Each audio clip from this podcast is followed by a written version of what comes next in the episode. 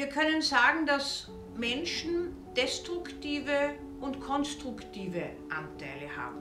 Und in jeder destruktiven Handlung, in jeder gewalttätigen Handlung schwingt ein Stückchen der Versuch mit, etwas so zu machen, dass es für uns erträglicher wird.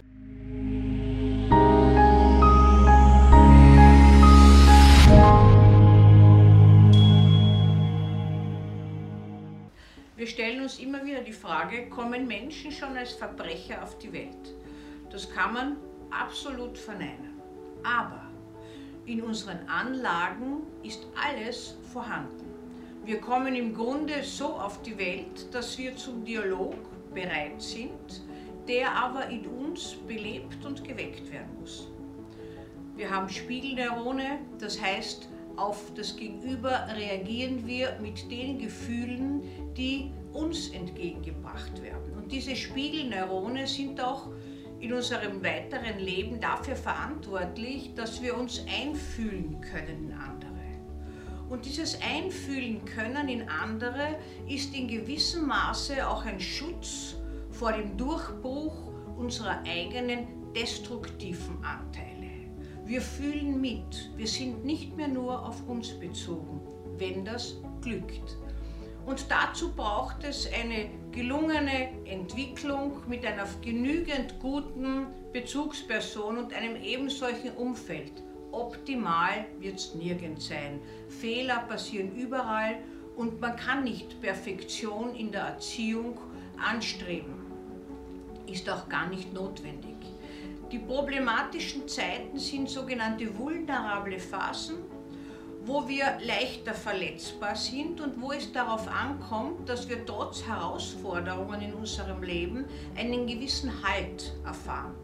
Einen gewissen Halt an anderen.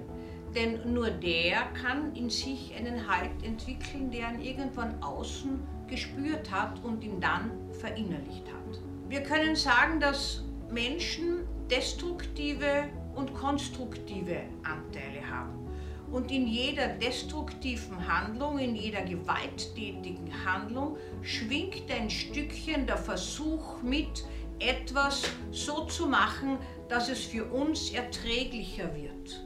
Das heißt, wir haben gar nicht gelernt, mit Umständen umzugehen, die uns fremd sind, die uns unerträglich sind, die wir nicht so nehmen können, dass wir uns anpassen. Genetische Anteile hat man immer wieder versucht für Verbrecher zu finden. Man hat ein sogenanntes egoistisches Gen versucht festzustellen, hat, hat äh, gefunden in Serientätern und in hochgewachsenen Kriminellen soll dieses Gen, das sogenannte Selfish-Gen, das war schon 1976, äh, wirksam werden. Das stimmt nicht. Hat, man hat versucht klarzustellen, dass jemand, der eine sehr schlechte frühe Kindheit äh, erlitten hat, nicht unbedingt zu einem Verbrecher wird, wenn er die Möglichkeit hat, gewissermaßen Bezugspersonen zu haben, die ausgleichend und stellvertretend wirksam sind. Es gibt kein einziges Gen, das wir einem Verbrecher zuordnen können. Das heißt, wir sind eigentlich ein Produkt aus Anlage und Umwelt in Wechselwirkung.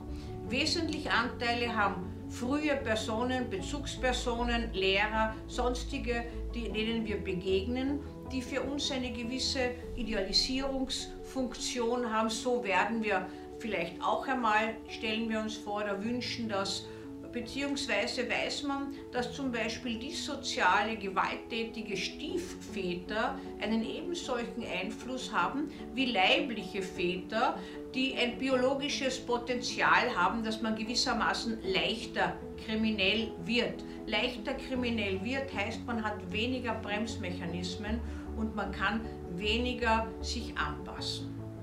Also wir sind im Grunde ein dialogisches Wesen mit destruktiven und konstruktiven Anteilen. Was davon überwiegt, das entscheidet es in uns, aber auch wie wir geprägt von unserer Umwelt